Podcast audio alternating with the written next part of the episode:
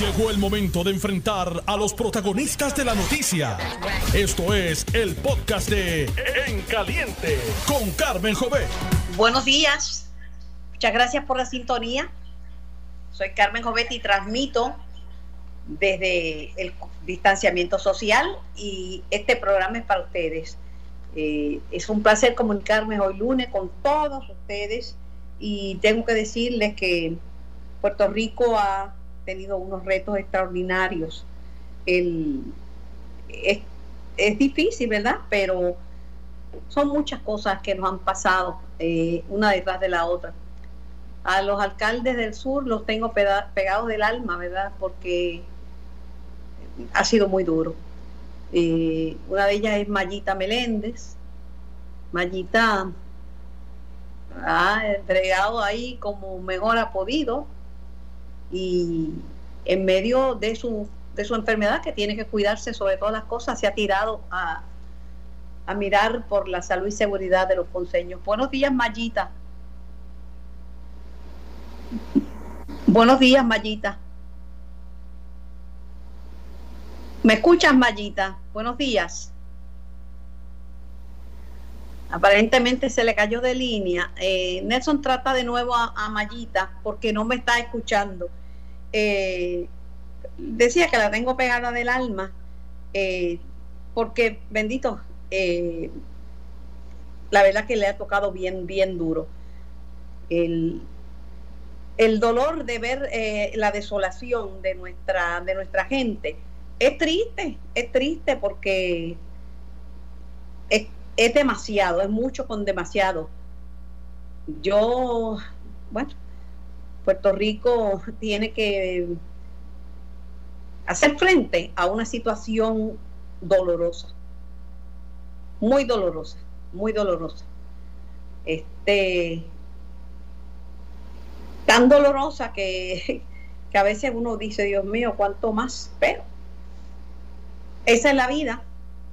Eh, esa es la vida. Nelson, cuando tengas a Mayita, me dejas saber, eh, cuando la tengas en línea, por favor, eh, me dejas saber si te contesta. Buenos días, Mayita.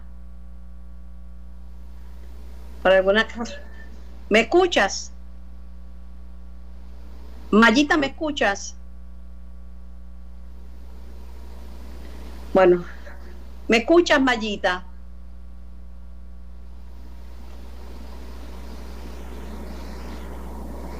Creo que tengo a la alcaldesa, pero no sé si me está escuchando. Mayita, ¿me escuchas? No, no, no, aparentemente no, no, no, no está contestando. Eh. Pero lo que digo es que es bien triste lo que está pasando, bien triste, eh, demasiado triste.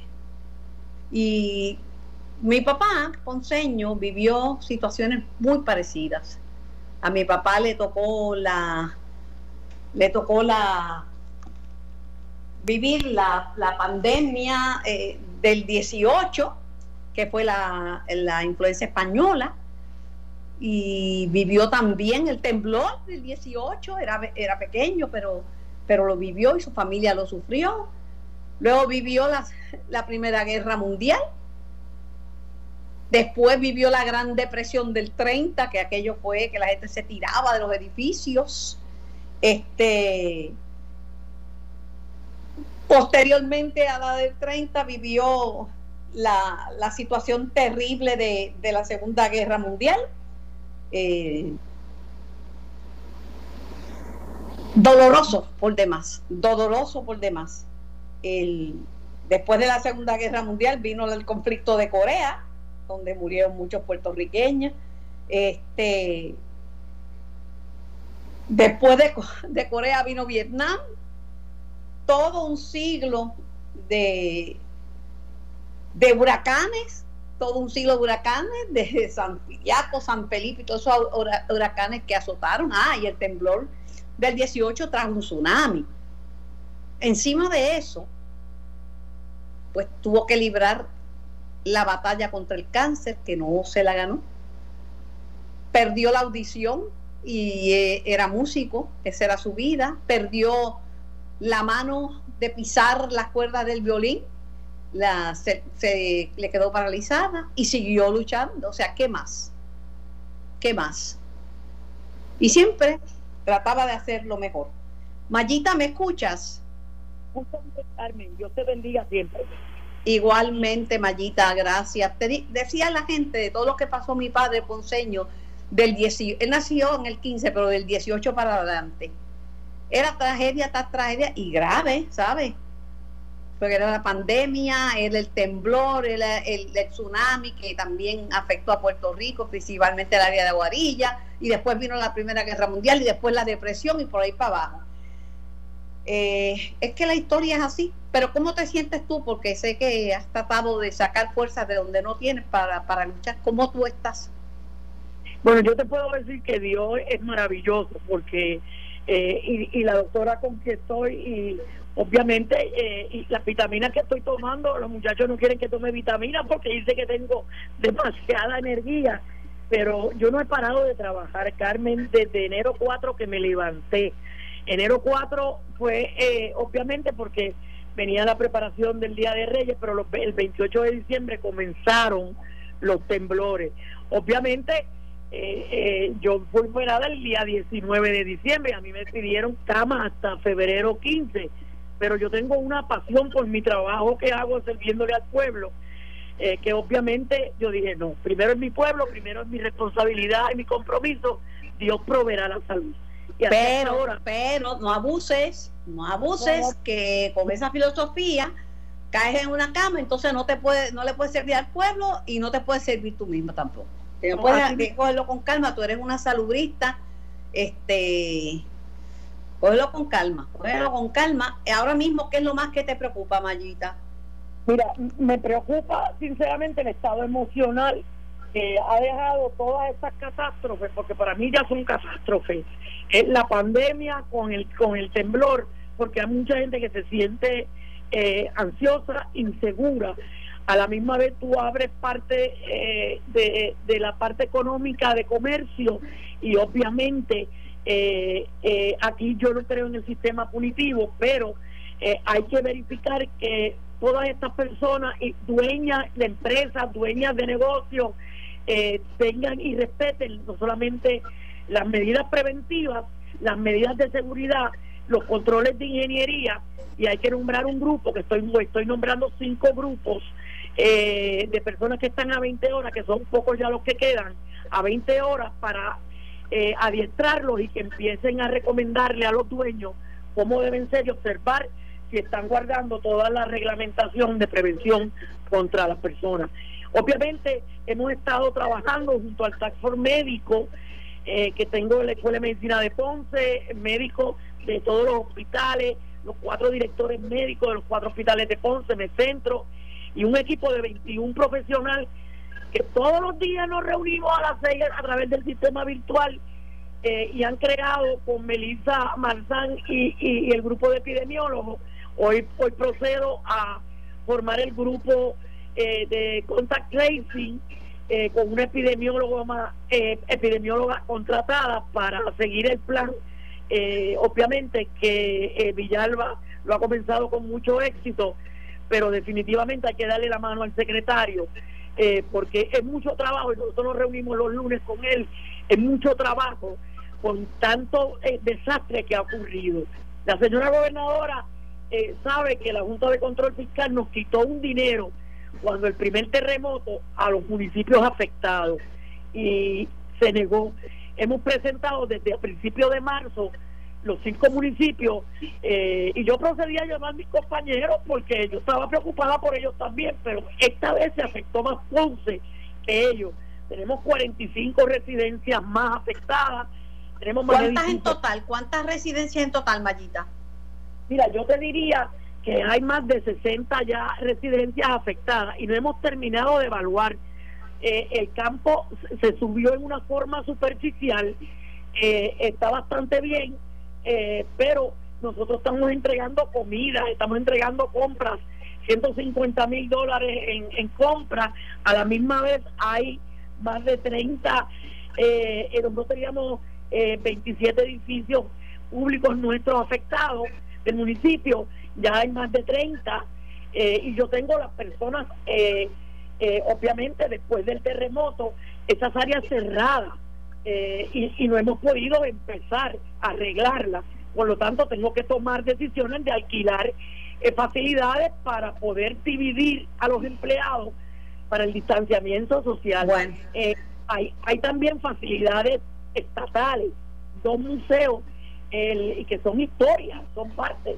Eh, la historia de la masacre, el Museo de la Masacre fue afectado, yo llamé al, doctor Ruiz inmediatamente, había un peligro en una de las áreas porque habían bloques grandes y ladrillos encima de un área que estaba totalmente doblada y si se dejaba abierta al público, o sea... ¿Y cuál es el otro museo?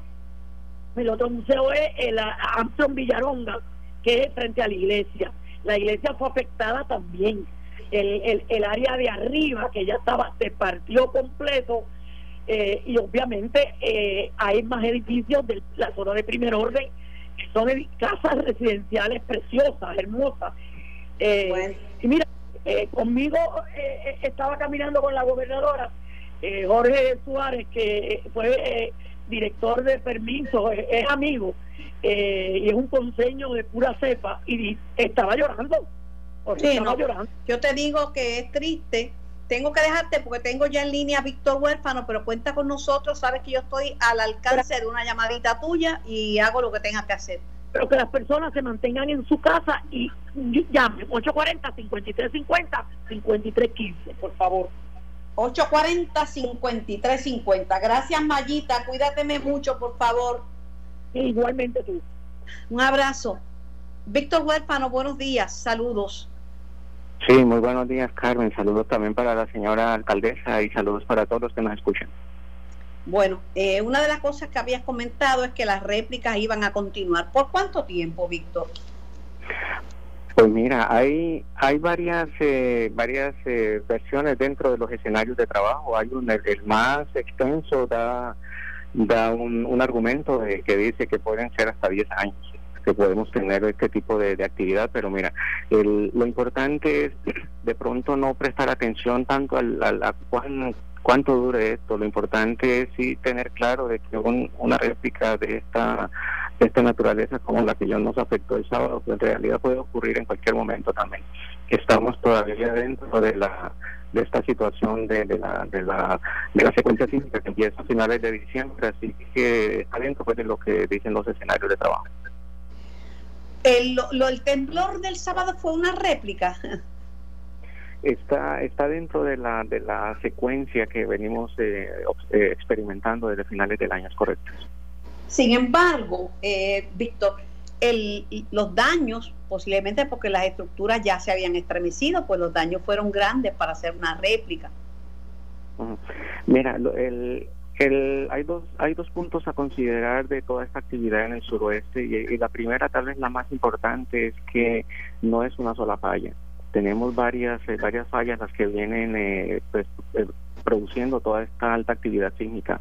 El evento que ocurre el sábado pues viene eh, con unas características tal de que, mira, el evento pues fue menos potente que el de comienzos de enero, fue un 5.4, el de comienzos de enero fue un 6.4, pero pues por su por donde empieza la ruptura, donde empieza la, la, la, energía a liberarse, pues entonces se focaliza. Da la, da la casualidad, ¿no? De esas casualidades de la naturaleza, que la falla justo focaliza hacia dirección de Ponce. En el caso de los eventos del evento principal allá a comienzos de, enero, pues se focalizó hacia el norte, que era justo en dirección a Guánica y por eso los daños fueron más apreciables en esa en esa en esa zona. Eh, fue una intensidad de 7, como ya se ha reportado, y pues los, daños que nos explicaba la señora alcaldesa que se En Ponce no fue 5, en Ponce fue 7. En Ponce fue, es que la magnitud, la magnitud fue 5.4 y la intensidad, que es entonces cómo es que el terreno se mueve. No lo comprendí muy bien. Repítemelo de nuevo. Me dice que la intensidad, la magnitud del terremoto en Ponce, ¿de cuánto fue? La magnitud fue de 5.4, ya revisar. ¿Y, por, ¿y de qué es el 7? ¿De la intensidad? El 7 es la intensidad, eso es correcto. Son dos, son dos cosas diferentes. Miren, de Explícamelas. Miren, miren, diferente. Mira, si la magnitud es una, eh, una medida de la energía que se libera durante el temblor. todos los temblores pues tienen una, una ruptura y la ruptura pues entonces viene asociada a cuánta energía libera. Y ese es un valor eh, que es igual para todo el mundo. Una persona en Estados Unidos o en Sudamérica, para ellos la magnitud sigue es la misma, 5.4. Sin embargo, la intensidad da, da una, una imagen de cómo fue que el terreno se movió, de la aceleración en el terreno. Un ejemplo, yo aquí en Mayagüez, lo, en Mayagüez lo sentí, pero no tan fuerte. Sí lo sentí, lo sentí apreciable, pero aquí no fue tan tan fuerte como en Ponce. En Ponce fue mucho más fuerte. En San Juan se sintió también, pero no fue tan fuerte. Y entonces, pues esa es la, la, intensidad. ¿Cómo es que uno siente el evento? En, en Ponce fue mucho más fuerte. Bueno, si es magnitud, la, si, la intensidad fue 7, eh, eh, es más de lo que fue el, el temblor de enero, ¿verdad? No, el de enero fue 8. En, la intensidad. En, la en intensidad, en, la zona de Guanica fue 8. Ay, Dios mío, ¿qué podemos esperar si es que se pueden, los, lamentablemente uno no puede predecir los, los terremotos, contrario a otros otros fenómenos de la naturaleza, como los huracanes, pero ¿qué podemos esperar y qué recomienda la red sísmica? Pues mira, la recomendación fundamental es no bajar la guardia. Y hay una recomendación adicional y es que dentro de, de, de, una emergencia pues tenemos otra, está la pandemia. Y por supuesto que tenemos que revisar cuál va a ser nuestro plan de acción para, para entonces observar lo que recomiendan los expertos en salud. ¿no? En, en enero, por ejemplo, pues no teníamos idea que, iba a venir una, una, pandemia por ahí, por lo tanto no se recomendaba en aquel momento el distanciamiento social. Hoy día, si hubiese que desalojar por algún motivo, si estamos en la zona de exposición a tsunami, Afortunadamente, Carmen, la buena noticia dentro de todo es que se ha, según los estudios, no parece que hay potencial suficiente en las fallas estas del suroeste como para pensar en un tsunami. Y eso pues es una buena noticia dentro de todo, vuelvo repito. Así que, pero si hubiese que desalojar por algún motivo, en verdad, de, emergencia, un motivo mayor, pues entonces hay que tomar en, en cuenta el distanciamiento, la mascarilla, eh, tal vez los guantes, todo lo que nos recomiendan para protección de nuestra salud, pues hay que hay que incluirlo dentro del plan de acción para, para temblor.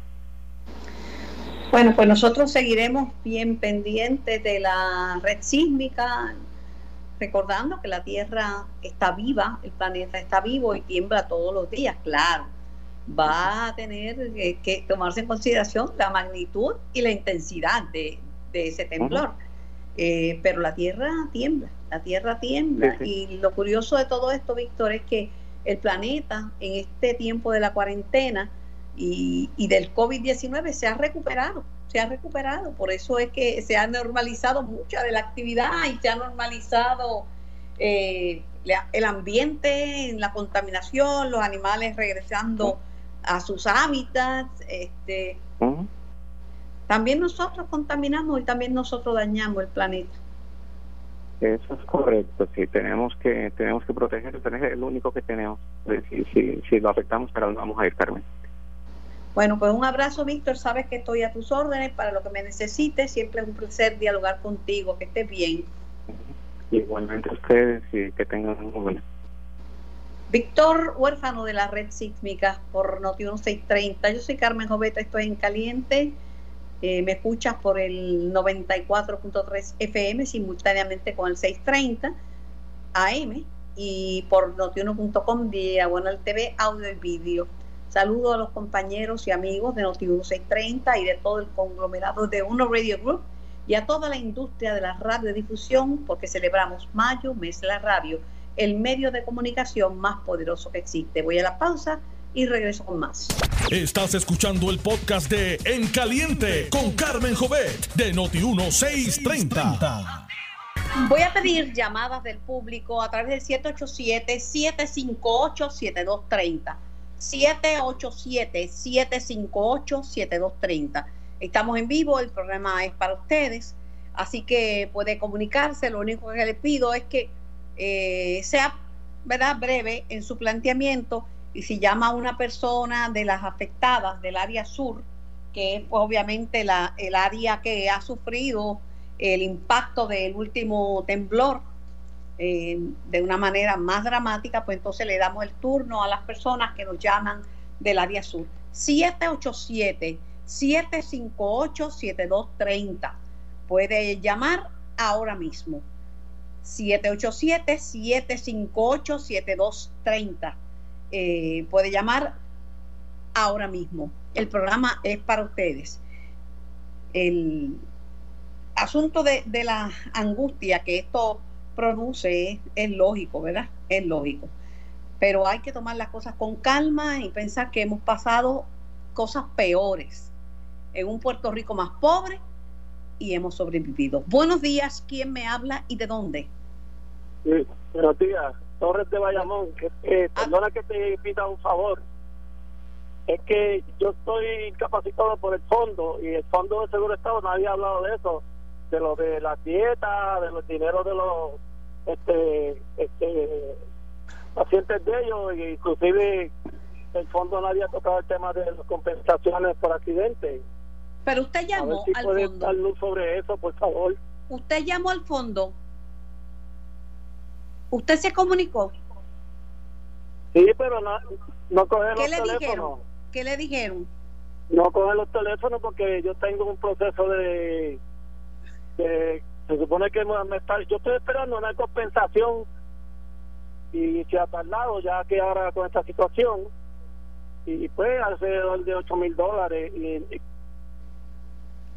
bueno eh, yo creo que si tiene alguien que le pueda ayudar a través de la internet porque me parece que es que se están comunicando eh, por la internet. Si tiene algún familiar o algún amigo, alguien que domine la internet y le pueda hacer ese favor, es la mejor cosa.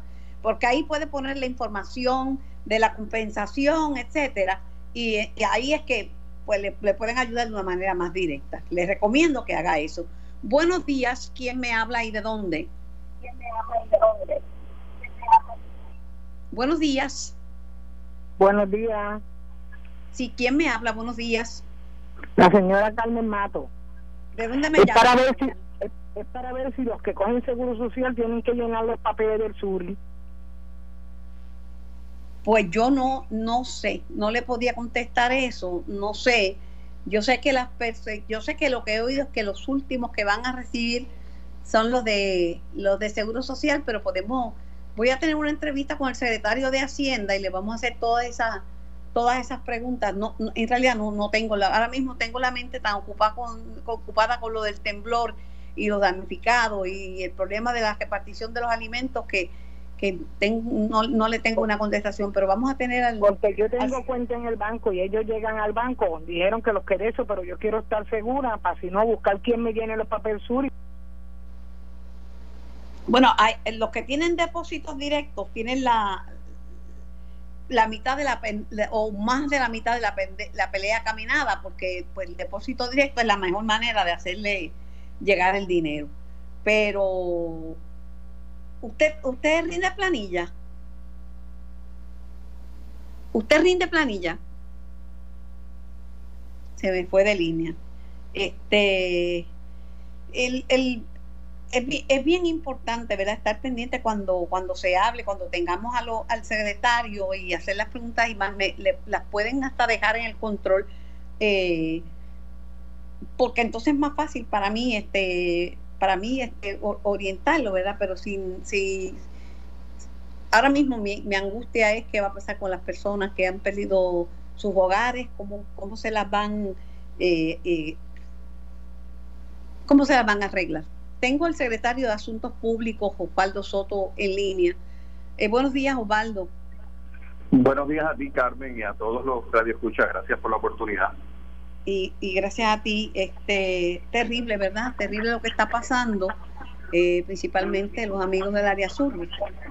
Pero hacía un recuento de lo que fue el siglo XX y mi padre en Ponce vivió todas esas y una pandemia que azotó a la humanidad, que era la la, influencia española y la guerra mundial que vino después y la depresión y temblores más fuertes que esto. Pero ¿cómo están canalizando las ayudas y cuál es el reto principal que enfrenta el gobierno en este momento?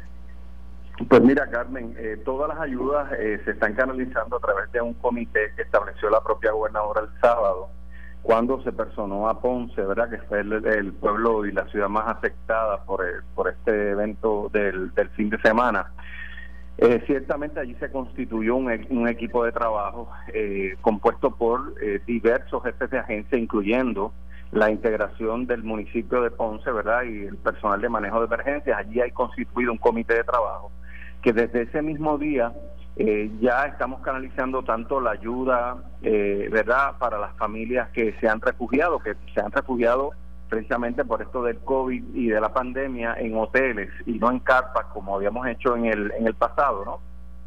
Para evitar el, contagio se le está también a través del Departamento de Salud eh, administrando una prueba de COVID a cada una de las personas que se van a refugiar en los hoteles, eh, Para, para conocer su, su condición de salud y si hubiera alguno pues, que hubiera que tratar, pues tratarlo aparte, ¿no? Y que no, no haya algún tipo de, de contagio. Asimismo, todas las demás agencias, familia, vivienda, eh, entre otras, están integradas y la Guardia Nacional en el esfuerzo conjunto atendiéndolas de, de primera mano. Eh, mientras tú y yo hablamos, están eh, conduciendo las vistas públicas de la Comisión de Salud de la Cámara de Representantes, eh, investigando el contrato para la compra de las pruebas que nunca, ¿verdad? nunca se, se materializó, nunca llegó. Eh, entonces, está destacando el portavoz de la minoría popular, Tatito Hernández, que el secretario de, la gobernación, Pavón, Antonio Pavón, se desvinculó de la de la de la, eh, de subsecretaria Lilian, eh, licenciado Pavón se desvinculó de la licenciada, de la subsecretaria Lilian Sánchez, dice que, no que Sánchez no trabaja para él, sino para la gobernadora Wanda Vázquez y pregunta, Tatito, ¿qué habrá hecho Lilian Sánchez para causar ese distanciamiento que ha hecho el secretario Antonio Pavo? Eh, ¿Y cuál es la pregunta, Carmen? Bueno, ¿qué opina usted de que él se haya desvinculado y haya dicho que no trabaja, que, la, que la señora Sánchez no trabaja para él, sino que trabaja directamente para la gobernadora? Ok, bien, pues yo, yo la verdad es que no, no estoy escuchando ni viendo la pista, yo salgo de una reunión que estamos sosteniendo con diversos jefes de agencia para atender esta comunicación telefónica, así que no sé, ¿verdad? Sin efecto, no estoy dudando tampoco de la expresión que usted hace y la que hace el señor representante. No, no, yo no, eh, yo no estoy allí, no la estoy siguiendo, estoy haciendo el programa en vivo. Esto lo acaba de okay. Tatito Hernández y te lo te lo vendo al costo como lo postea claro no no, muy bien lo, no puedo escuchar la pista porque estoy aquí sí.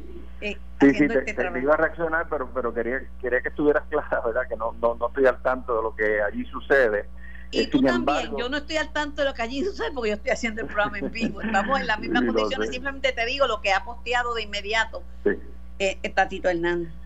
No, no, pero sin duda, eh, eh, todos los funcionarios que trabajamos aquí junto a la gobernadora trabajamos en equipo. Eh, la verdad es que la gobernadora es una persona que escucha, que se nutre del conocimiento de cada uno de los profesionales que día a día laboramos con ella aquí en la fortaleza. Así que, ¿verdad? Decir una expresión u otra sobre si está o no bajo la tutela o supervisión de alguien, lo cierto es que la gobernadora es una persona que escucha y diariamente tenemos reuniones de equipo de trabajo y que vamos con, ¿verdad? vamos conformando eh, eh, todos los issues y todas las situaciones o todos los proyectos eh, que tengamos diariamente, lo vamos haciendo de, de, manera puntual en equipo. Así que esa es mi reacción, porque la verdad es que sobre lo que haya dicho o no el, el, el distinguido secretario de la gobernación no, no pudiera reaccionar.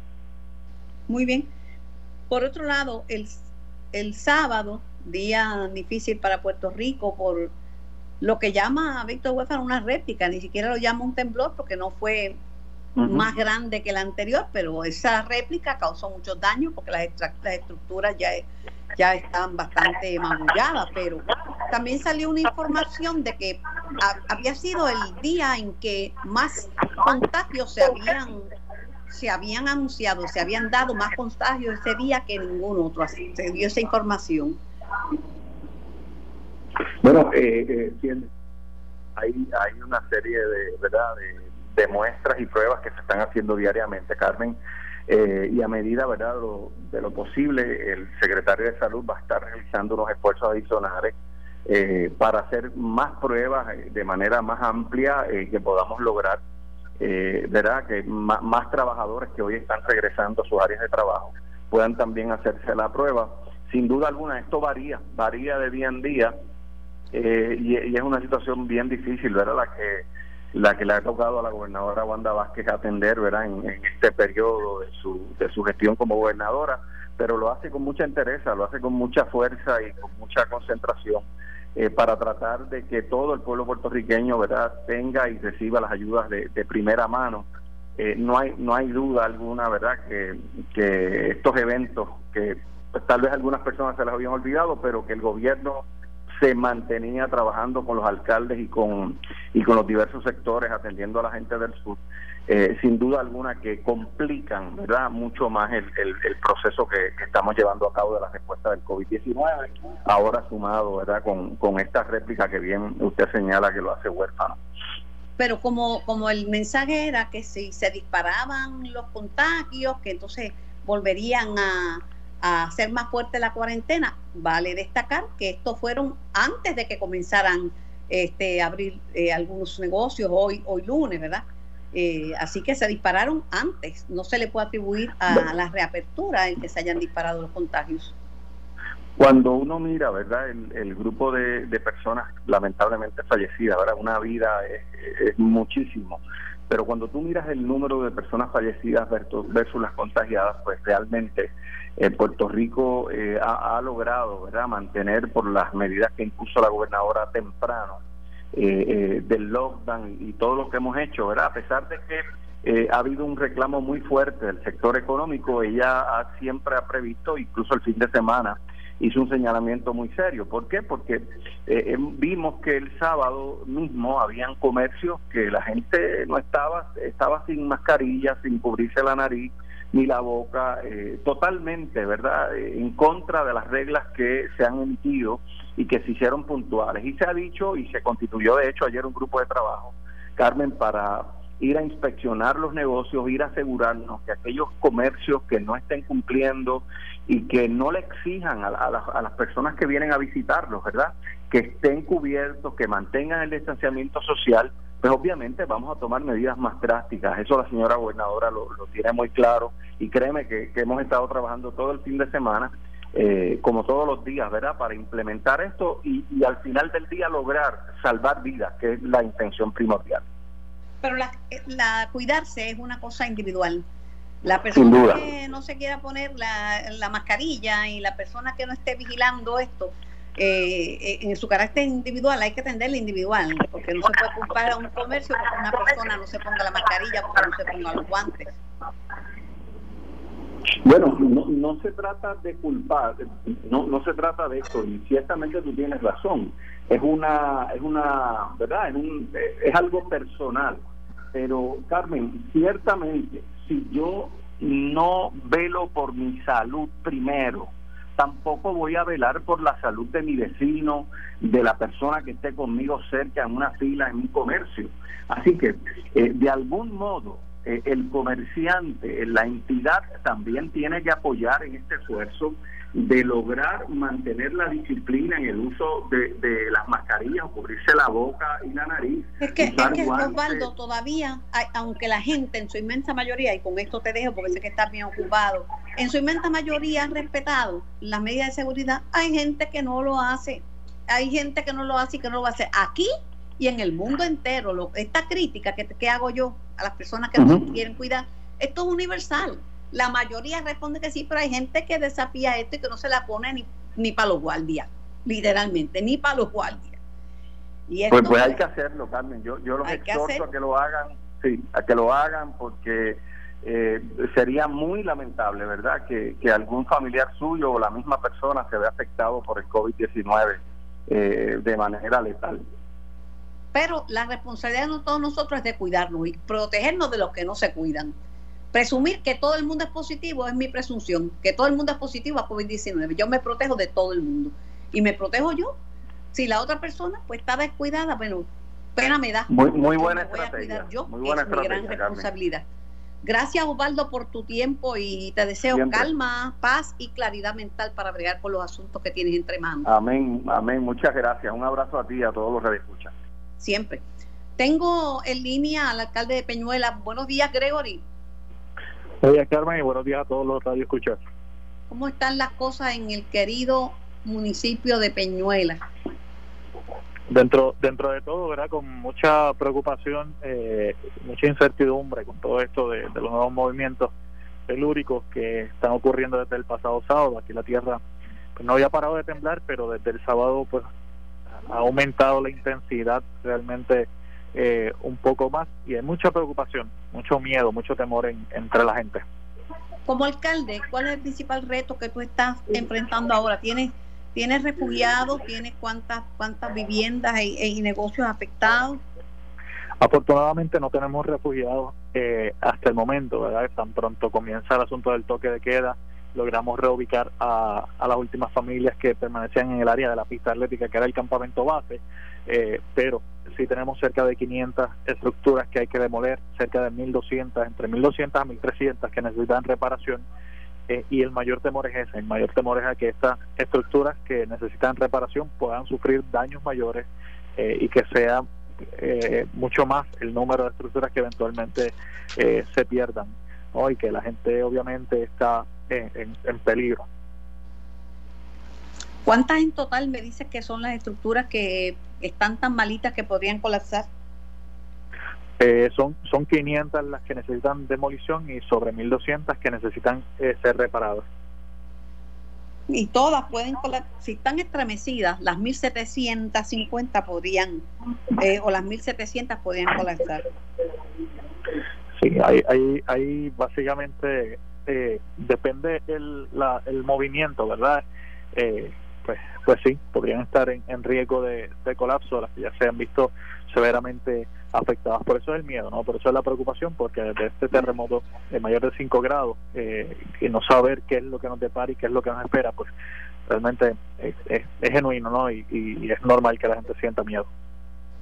Este, pregunto, la actividad comercial, ¿cómo está en Peñuelas? Y con esto, pues me despido de ti deseándote la mejor de la, de la suerte, que todo se te ponga en orden y en el, en el orden divino y para atender las necesidades de tu municipio. Pero hoy se reabrieron ciertos negocios. ¿Cómo se ve la actividad comercial en Peñuelas? con toda honestidad, acá en Peñuelas hoy parece como si todo estuviese en total normalidad y mucha gente en la calle. La realidad es que mucha gente en la calle, eh, los comercios sí han seguido las instrucciones de tanto del Estado como de, del gobierno municipal en cuanto a las operaciones, en cuanto a mantener la distancia, eh, hay muchos de ellos que están que están operando.